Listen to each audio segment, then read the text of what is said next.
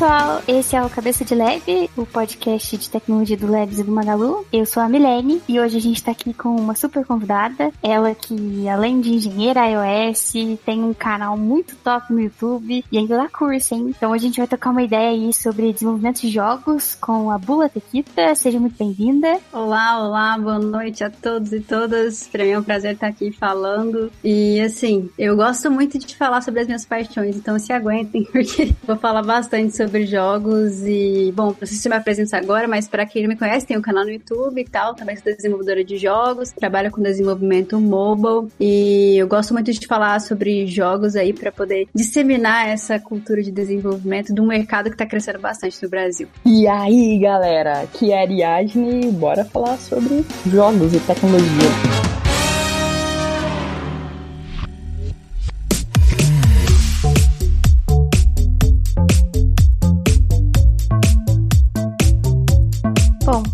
Começar aí, eu queria fazer uma pergunta polêmica, né? Muita gente acha, né? Ah, é um estereótipo, né? Eu mexo no computador, eu gosto de usar o computador, então eu vou fazer computação e vou me dar bem. Isso significa que se eu gosto de jogar e jogo bastante, eu vou ser um bom desenvolvedor ou desenvolvedora de jogos?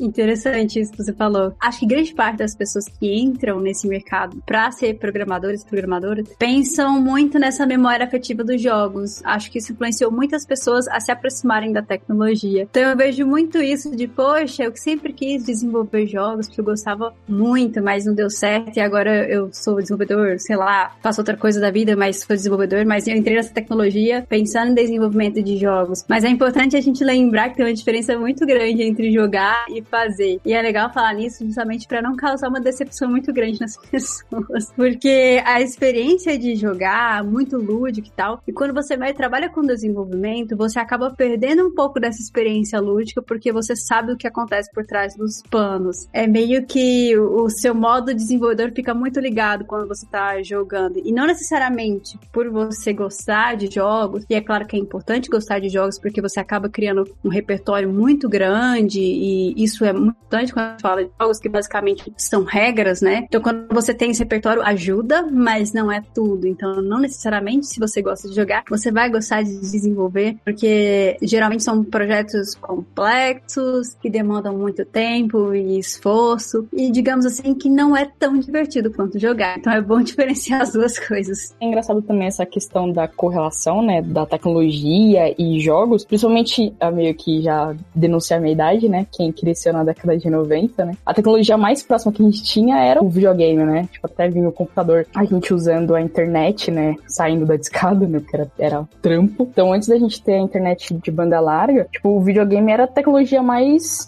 uau, né? Então, acho que isso também traz muito essa correlação, né? É, e eu acho que também, se a gente for pensar no videogame, eu acho que era o maior exemplo de mídia interativa que a gente tinha nessa época, que eu também sou dessa época também.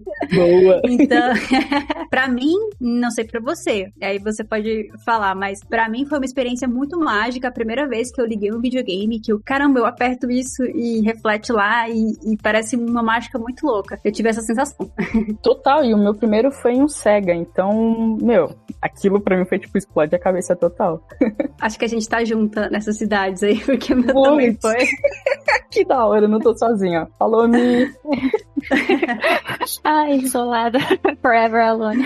Mas enfim, uma curiosidade que eu tenho também é que assim, fazendo um jogo, né, até que você falou aí, ah, a gente fica imersivo, né, no tema games. Eu sou dev, né? Eu fico analisando, né, se eu uso um aplicativo, eu analiso como ele funciona e às vezes pego umas inspirações de alguns lugares, né? Você, como dev games, você joga um jogo e fica, ah, isso aqui é legal, ou você fica nessa análise, tipo, você sempre tá num constante trabalho mesmo jogando, sabe? O tempo todo, o tempo todo, ainda mais quando você fala de gatilhos para prender o jogador. Então eu tô o tempo inteiro analisando o que, que o jogo tá fazendo para me manter presa ali e os recursos que ele utiliza para eu tentar jogar de novo, para eu estar tá sempre o mais ativa possível dentro do jogo. Quando você trabalha com jogos, é importante que você jogue, porque você consiga ter esse repertório. Porque no fim das contas, quando a gente trabalha com qualquer coisa criativa, é importante você ter repertório para você ter referências para que você consiga explorar isso no seu trabalho. Então, eu costumo fazer isso sim. Eu vou jogando e já vou falando, cara, que bug é esse? Já fico criticando o jogo, acontece bastante. Enfim, não consigo desligar. Desculpa, gente.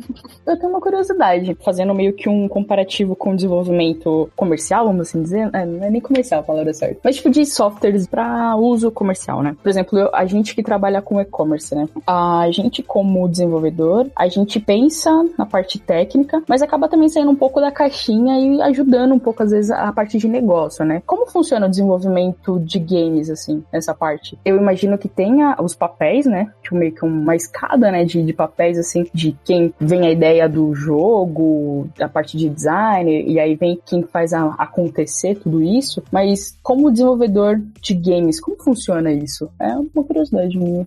Achei bem interessante essa observação, porque eu acho que se a gente for comparar nesses universos, assim, é bem diferente. Ainda mais falando de um mercado que, em sua maioria, cerca de 80% das empresas aqui no Brasil são independentes, é o que a gente chama de indies. Ou seja, são estúdios muito pequenos, em que um programador faz tudo, até coar café. Caraca!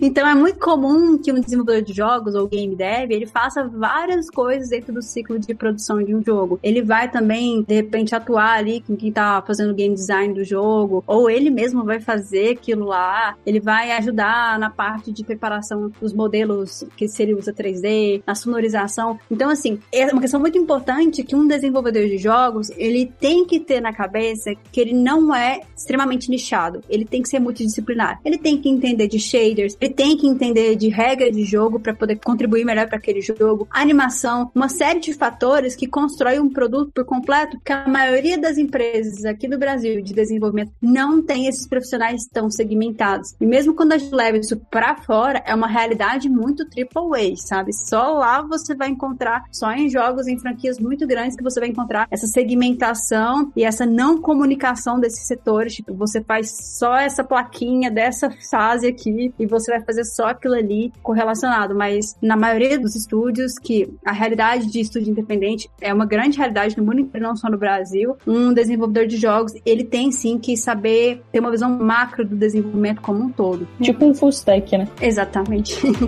Saquei.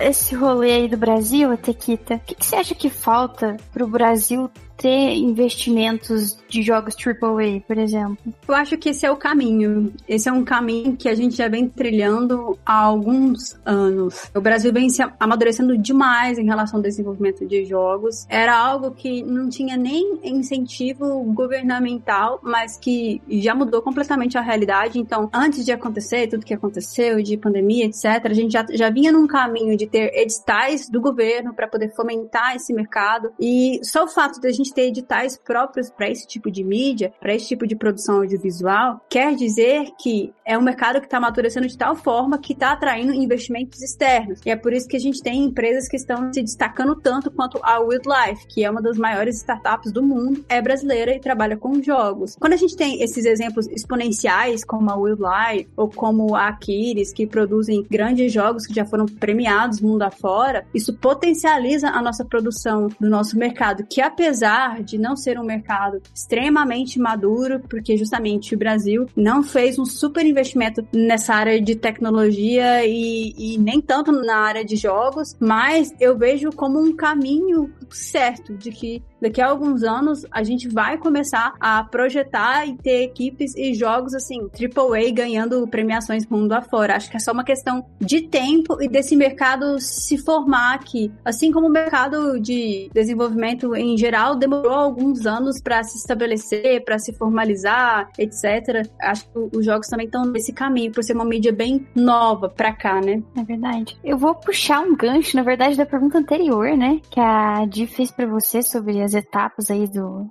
desenvolvimento, o processo de desenvolvimento de um jogo, né? Eu queria saber como que é o processo criativo, né? Porque eu penso que um jogo se assemelha a um filme. Me corrija se eu estiver errada, tá? Mas tem toda uma história, né, por trás. E já vou emendar uma segunda pergunta também. Por exemplo, o teste de QA, né? Já na ponta. Existe Nossa. um tester? É a melhor profissão do mundo? Certeza, né? Imagina que Exatamente. Se for, nossa. Se bem que não, hein? Mas eu fico com dó Três perguntas, né? Te bombardeei de pergunta. Você comparou jogos com essa experiência de filme, de narrativa, mas é justamente isso. É lógico que a gente tem vários tipos de jogos, tem jogos hiper casuais, a gente não tem uma narrativa muito atrelada. Mas em grande parte dos estilos de jogos que a gente tem, esses que são, digamos, maiores, não são casuais, né? Eles têm essa narrativa bem forte. Então você tem lá o game designer que vai criar todas as regras daquele jogo e vai estipular, por exemplo, quais são os parâmetros, tem vida, tem tempo, como que isso vai se desenrolar, quais são as fases, quais são os universos. E aí depois você tem uma pessoa que entra, que seria um roteirista que vai criar toda a narrativa dentro daquele jogo, emendar essas histórias e criar um, um, uma história dentro do jogo que vai, de certa forma, fazer com que o jogador seja imerso naquele universo, né? E também tem um papel do level designer que vai pegar todo o que foi especificado nesse documento de design de regras de jogos e esmiuçar isso nos levels, que são as fases, de forma que fique fluido para que o jogador consiga jogar e não seja uma experiência nem frustrante e nem não desafiadora, assim. Então ele vai balancear isso, vai pensar nesses levels aí, vai pensar na progressão do jogo para que amarre com a narrativa também e para que a gente tenha essa experiência de jogo por completo. Eu sou muito apaixonada por jogos porque eu acho que é uma arte muito completa, porque a gente tem tudo que você pensar. Você tem a narrativa, você tem a parte interativa, você tem os sons, né? E que é um universo muito, muito bacana de se pensar, que, que nem sempre você leva tanto em consideração assim, mas os mínimos detalhes que foram pensados para aquela experiência ser tão imersiva assim, interativa. Mas o processo criativo de um jogo é parte de tudo isso, dessas definições, da narrativa, até chegar na ponta do desenvolvimento em si. E um ponto que eu acho muito importante, bem diferenciado nesse processo de desenvolvimento de um jogo, é que um jogo, ele é uma peça muito viva. Então, não quer dizer que o game designer definiu isso, mas na hora da implementação e do teste com o jogador final, viu que precisava melhorar isso, então ele está em sempre constante mutação para melhoria, para realmente chegar naquele produto polido, porque é muito difícil você escrevendo essas regras prever que a experiência vai ser realmente aquilo que você escreveu. Então, entra muito de encontro aquilo que eu falei, que o próprio desenvolvedor lá da ponta que está codificando, ele vai ajudar na experiência por completo, porque chega lá e não era bem aquilo que se pensava, isso tem que ser revisto e é um movimento constante de teste, de ver o que pode ser aperfeiçoado, de ver o que pode ser incrementado, para que a gente tenha uma peça imersiva que vai prender o jogador por completo, né? E aí você perguntou na questão de QA, né? Eu acho engraçado porque teve uma vez que a empresa que eu trabalhava, eu tive um estúdio de jogos, e aí entrevistaram a gente, né? E a gente tava justamente na fase de teste de um jogo, né? E aí um meu amigo soltou a seguinte frase que tipo, ah, a melhor parte, jogar. Mas não é, porque, não, sinceramente, é torturante. Você ficar jogando uma fase 30, 40 vezes. Chega um ponto que não é diversão, somente diversão. E é justamente isso. Como um jogo é muito complexo e tem muitas variações, ele precisa muito desses testes para a gente ter certeza da qualidade daquela interação. Porque você deu um exemplo muito bom, Cyberpunk, né? De repente você faz um jogo com uma ideia maravilhosa, mas com tantos bugs que a experiência é muito prejudicada. Ou de repente você faz um jogo que é muito ruim, mas os bugs tornam ele divertido, como eu já joguei algo já aconteceu também. Eu acho que a questão do cyberpunk é um ponto muito importante, que é aquilo que a gente vê muito, que é a megalomania. Você tem um escopo gigante de jogo, não tem força de trabalho suficiente ou tempo suficiente para aquilo, tenta encaixar aquilo num prazo que não é condizente com um projeto e vai acabar entregando qualquer coisa. Eu acho que é o que aconteceu ali. É, eu acredito também nisso e com certeza os devs tiveram crunch e coloco no lugar deles só de imaginar assim, que deve ter sido muito tenso mesmo. E foram, se não me engano, sete anos de desenvolvimento. Tá zoando, tudo isso? Sete anos, sim, sim. Acho que é desde 2013, eu acho. Qual que é o tempo médio de um desenvolvimento de um game? É, você falou algo bem legal, você falou, caramba, tudo isso? Olha, um joguinho casual que a gente fez, uma equipe de cinco pessoas, é uma equipe pequena, mas é uma realidade de, de um estúdio indie aqui no Brasil. A gente demorou dois anos para fazer. Então, assim, você leva isso para uma esfera um pouquinho maior, é muito fácil de você se perder e de você não conseguir concluir, entregar aquilo da forma com que você queria, porque é um grau de complexidade muito, muito alto do desenvolvimento, em todos os sentidos. Assim como como eu disse, você pensa num contexto de um software de um e-commerce, igual você falou, onde você tem algumas variáveis de teste. Agora pensa no contexto de um jogo mundo aberto. Quantas variáveis você tem para você poder testar e validar se aquilo tá realmente Nossa, deve ser infinito o negócio, né, mano? Sim, exatamente. Nossa, gente, ainda tô me recuperando aqui da, da triste notícia que não é o melhor trabalho do mundo, certo? tá recuperando do tempo, mano. Eu ficava pensando, como que é ser pago para fazer isso? Imagina, você acordava, ah, vou ter que jogar tais jogos hoje. Mas muito teste. Tem dois tipos de teste. Tem um, um, teste que ele é um pouco mais massivo, que ele tá numa fase que o software não tá tão pronto assim, que é justamente o QA. E tem outro teste, que é o teste que você vai testar o fit com o público. Por exemplo, você gosta de jogar um tipo de jogo. Eu tô produzindo o tipo de jogo que você gosta. Eu quero saber a sua opinião sobre o meu jogo, que eu poderia melhorar nele, sabe? Aí já é um teste um pouco mais legal, porque o jogo tá bem polido, tá pronto. Você vai só dar aquela pincelada lá com alguma contribuição que eu possa melhorar no meu jogo. Ou pra eu saber se eu acertei na receita do bolo, digamos assim. Opção boa. O que eu ia perguntar é qual que é a média de devs desenvolvendo um jogo? Tipo, por exemplo, sei lá, o Cyberpunk, assim. Você sabe quantos devs estavam trabalhando? Pensando que ele foi em desenvolvimento tão longo? Nossa, eu vou dizer para você que eu não faço a mínima ideia de quantos devs foram, mas eu sei que são muitos e que eles terceirizam desenvolvedores do mundo inteiro. É igual eu falei, vai ter o designer que vai fazer a plaquinha que aparece na rua X, vai ter esse tipo de trabalho muito segmentado e eles fazem isso de propósito justamente para manter o sigilo do escopo total, sabe? E eles vão ah. separando os trabalhos ali e montando tudo depois. É, o sigilo deve ser bem crítico, né, gente? Deve ser uma coisa, assim, muito tensa, né? Deve ser aquela papelada infinita que você tem que assinar de, de confidencialidade, né? Eu acho que isso deve ajudar também, né, Tequita? Por exemplo, se um dev fica revoltado, estraga parte. É porque um dev consegue estragar um jogo, né? Concorda? Eles devem dividir, assim, né? Segmentar bastante pra tentar evitar isso também, né? Sim, eu penso que sim também. E pensando justamente, você assustou com a duração de um projeto, imagina se não fosse tão descentralizado assim. E algum deles, como a gente sabe no meio de tecnologia, que as pessoas mudam de empresa com muita frequência, sim. e aí você mudando de equipe o tempo inteiro e como que fica o jogo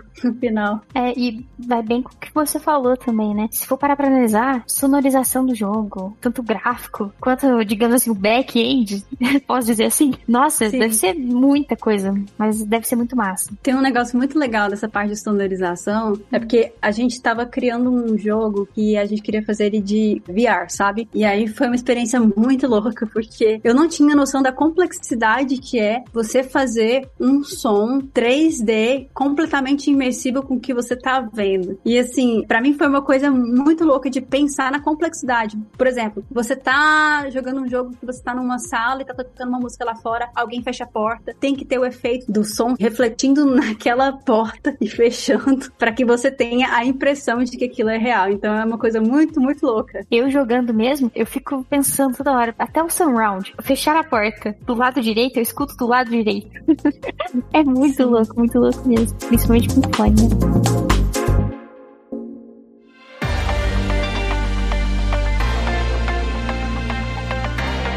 Você já colocou algum easter egg em algum jogo que você já fez? Algum símbolo, alguma coisa? Ou alguma passagem secreta, sei lá?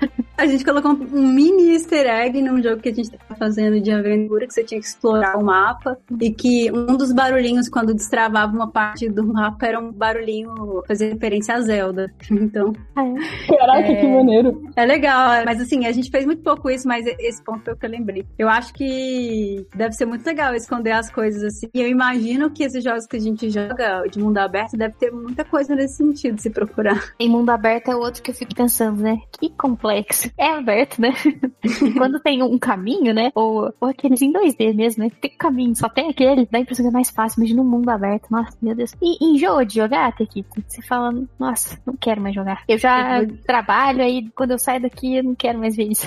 Eu vou dizer pra você, é porque hoje eu não trabalho exclusivamente com jogos, mas na época que eu tava mais focada focada em desenvolvimento de jogos, eu não tava aguentando mais jogar, porque é levar trabalho para casa, sabe? Aí você tá jogando, implementando aquilo, e é inevitável. Você tá jogando um jogo e você fala, putz, acho que isso aqui lá, nossa, se dá super certo. Aí quando você vê, você já tá trabalhando e querendo ligar o computador, então não rola. Outra dúvida que eu tenho, né, e eu acho que quem tá ouvindo aí também provavelmente vai ter, que tecnologia a gente usa para desenvolver jogos? Vamos dizer assim, especificamente, é claro, né? Tecnologia a gente vai falar de tudo, né? Igual a gente falou de sonorização, de tudo. Mas especificamente assim, o que, que o dev vai usar, sabe? E para quem tá iniciando, poderia dar uma estudada para fazer qualquer coisa assim e, e, já iniciar nesse mundo. Hoje a gente trabalha com o que a gente chama de game engines, que são motores de jogos que tem tudo que você precisa para desenvolver um jogo. Então ela tem toda a parte gráfica que vai renderizar, ela tem uma camada que você consegue animar as coisas, ela tem a parte parte de código onde você consegue fazer os seus scripts, tem muita física pronta onde você pode utilizar e colocar no seu jogo, então facilita bastante. E hoje a gente tem basicamente, vou falar de duas game engines que são as principais do mercado, que a primeira é a Unreal, que ela é utilizada inclusive em jogos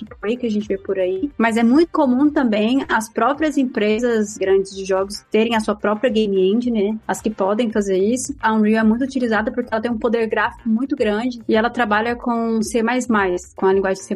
Só que ela também tem um esquema de blueprint, que é tipo uma programação visual. Mas é claro que isso não atende a tudo. Isso vai ajudar em algumas questões, mas você tem que saber programar para poder fazer. Isso aí é inevitável. E aí, quando a gente leva para o mundo independente, a mais popular de todas é a Unity. A Unity é a mais popular de todas, justamente porque a partir de mercado independente é muito maior do que o mercado AAA. Então, a Unity é bem popular, tem uma comunidade muito forte, até porque tem uma versão gratuita que você pode baixar e, e fazer os seus jogos sem pagar nada por isso. E tem muita coisa, muito material, muita documentação na internet, porque é uma comunidade gigantesca. E a Unity, ela trabalha com C Sharp. Na Unity, ela evoluiu tanto que você consegue chegar em gráficos similares a Unreal. Só que, digamos assim, o esforço que você tem que fazer é muito maior, porque a Unreal já tem algumas coisas que facilitam bastante. Então, sempre quando vai desenvolver, é muito importante você levar em consideração qual que é o selling point do meu jogo. É realismo? Eu tô fazendo um jogo extremamente realista e esse é o selling point dele, talvez seja interessante ir para Unreal. Agora, se esse não for o selling point dele, a Unity atende super bem e tem uma comunidade muito maior para ajudar. Aí ela trabalha com C Sharp e recentemente ela comprou um plugin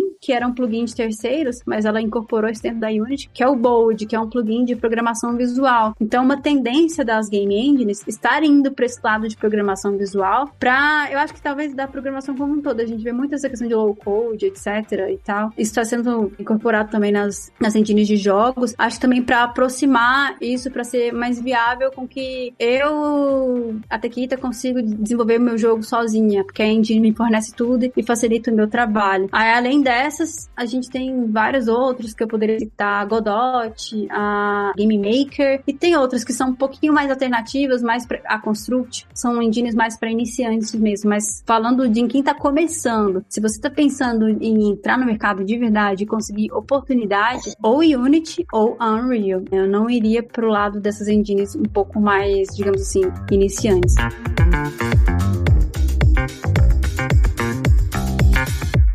Pergunta, pode ser meio de orelha, tá? Essas engines, eu vou fazer uma comparação com o meu mundo, tá? Pra ver se, às vezes, quem tá ouvindo teve essa dúvida também. Por exemplo, a gente tem components, tipo Material Eye, que a gente consegue components prontos. Ah, um botão, sei lá, uma caixa de seleção já pronto. A gente tem isso pra jogo também? Ah, eu quero um personagem genérico, tipo, já pronto. Existe isso nesse cenário? Mais ou menos. Você tem algumas funcionalidades prontas. Por exemplo, eu posso incorporar uma funcionalidade de jogador dentro do meu jogo que eu já controlo ele com os inputs, tudo isso já presetado pela Unity. Eu só arrasto isso pro meu componente, coloco lá, ele consegue andar e fazer tudo. Sem animação, sem nada, mas já tem tudo pronto. Ou, por exemplo, eu, eu tenho um componente de colisão que eu já coloco e ele já colide, eu não tenho que calcular nada, isso já vem pré-pronto. Agora, quando a gente fala de coisas visuais, tipo, ah, partículas e tal, a gente tem a, a loja da Unity, que chama Asset Store, onde você pode comprar esses assets prontos e incorporar no seu jogo, igual você falou, botões e tal, que as pessoas desenvolvem e colocam lá. Tem de graça e também tem paga. Você paga e incorpora isso no seu jogo. Mas não tem um que seja assim, ah, que nem você falou, material design, o oficial ali daquela game engine. Não, não tem. Eu tenho uma curiosidade sobre a infra. Como funciona a infra para quem tá desenvolvendo jogos. É uma infra comum, tipo cloud. Geralmente as empresas elas têm uma infra própria, física. Como funciona? Essa parte eu não conheço tanto porque eu nunca trabalhei com jogos. Eu acho que quem usa mais infra são jogos multiplayer, né? Que precisa de uma grande massa de dados e dá para funcionar. A infra que a gente já utilizou foi a infra da própria Google, que fornece lá para você salvar as informações dos jogos que vão para celular, ou da própria Unity, que ela também tem uma camada onde você pode salvar essas informações. Ela fornece um tipo de serviço que você paga para poder salvar essas informações. Mais ou menos um Firebase na vida, sabe? Mas eu penso que essas empresas grandes, elas têm a própria infra delas, os servidores clouds, ela para suportar o tanto de acesso de pessoas simultâneas solicitando aqueles dados, até para aquela interação em tempo real, né? Tipo um socket. Aí eu, aí eu tô viajando aqui porque eu nunca presenciei, mas eu imagino que seja isso. Pensando assim, tem parte de segurança também, né? Ainda mais Nossa, se sim. Já pensou? Nossa, gente, que mundo. Não é só, Só o jogar. gráfico aí, gente. Não é só o gráfico que você vê. tem muita coisa por trás aí. Nossa senhora, é muito grande. É bem interessante, bem interessante. Tequita, agora me diz como é o mercado de desenvolvimento de jogos para uma mulher desenvolvedora. Bom, esse mercado de desenvolvimento de jogos, ele é predominantemente masculino. Então a gente tem poucas referências de mulheres no mercado, até quando a gente fala em história, e até se vocês forem parar para pensar, até em personagens mesmo. É uma minoria muito grande. E isso reflete nessa representatividade que as mulheres precisam para se sentir incentivadas a entrar no meio. Justamente porque, pensando que é um meio de difícil acesso aqui no Brasil, é difícil para quem tá começando porque as comunidades não estão tão visíveis assim. Como começar, entrar nesse mercado já é um caminho um pouco mais difícil porque não tá tão óbvio assim. Ainda mais você entrar num meio onde não tem tantas mulheres participando. Mas é uma realidade que vem mudando. Que acho que, no geral, a tecnologia, as mulheres cada vez mais vêm entrando nesse mercado, até porque o mercado precisa dessas mulheres. E principalmente quando a gente fala em concepção de produtos, diversidade, de fazer produtos que, que realmente nos representem, essas mulheres têm um papel, assim, fundamental. Então, somos minoria, é um mercado extremamente dominado por homens, mas é um mercado que precisa dessas mulheres. Eu acho que a tendência para o futuro é que essa diferença não seja tão grande assim. Então, eu fico muito esperançosa nesse sentido. E é por isso que eu acho muito importante, até quando a gente fala de streaming de jogos, quando a gente vê aí o poder das mídias sociais trazendo essas mulheres para mostrarem que existe essa possibilidade, assim como quando eu falo, eu provoco esse sentimento de representatividade nas mulheres que estão me ouvindo, e quando a gente leva isso pro lado das, das gamers que jogam também, quanto essa descentralização da mídia, pensando nas redes sociais, possibilita com que a gente dê espaço para que essas pessoas mostrem o seu trabalho, mostrem que essa trajetória é viável. Então, eu vejo que um movimento muito forte de influência que a gente possa trazer mais mulheres para esse meio. Eu vejo com bons olhos essa questão do Instagram, de ter influencers falando sobre isso, de estar organizando eventos de jogos para mulheres. Então, acho que é um movimento que tem tudo pra gente conseguir diminuir cada vez mais esse abismo, digamos assim. Nossa, sem dúvida. Eu, inclusive, você falou a tendência é aumentar, né? A gente tá aumentando o volume, assim, de mulheres jogando ou desenvolvendo jogos, né? Eu vejo isso jogando, né? Eu jogo Dota desde 2013. Até pouco tempo atrás, assim, 2018, por aí, é muito raro eu pegar uma partida que tivesse outra mulher. Agora, a cada cinco partidas eu vejo uma mulher, sabe? Isso é muito legal, porque tá aumentando, assim, devagar, mas aumentando. Acho muito legal. À medida que a gente também tem essas representantes aí do lado de quem tá jogando, do esporte, etc., isso também acaba puxando mais mulheres pro outro lado, quem tá desenvolvendo também. Então acho que é muito importante quando a gente consegue dar visibilidade para esse trabalho.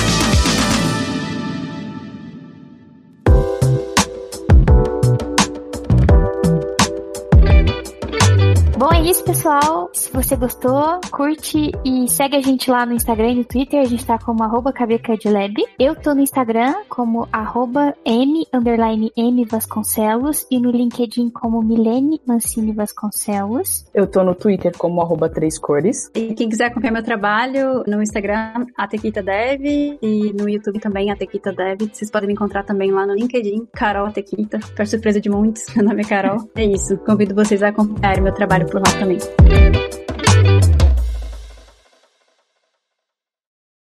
Este podcast foi editado por Radiofobia, podcast e multimídia.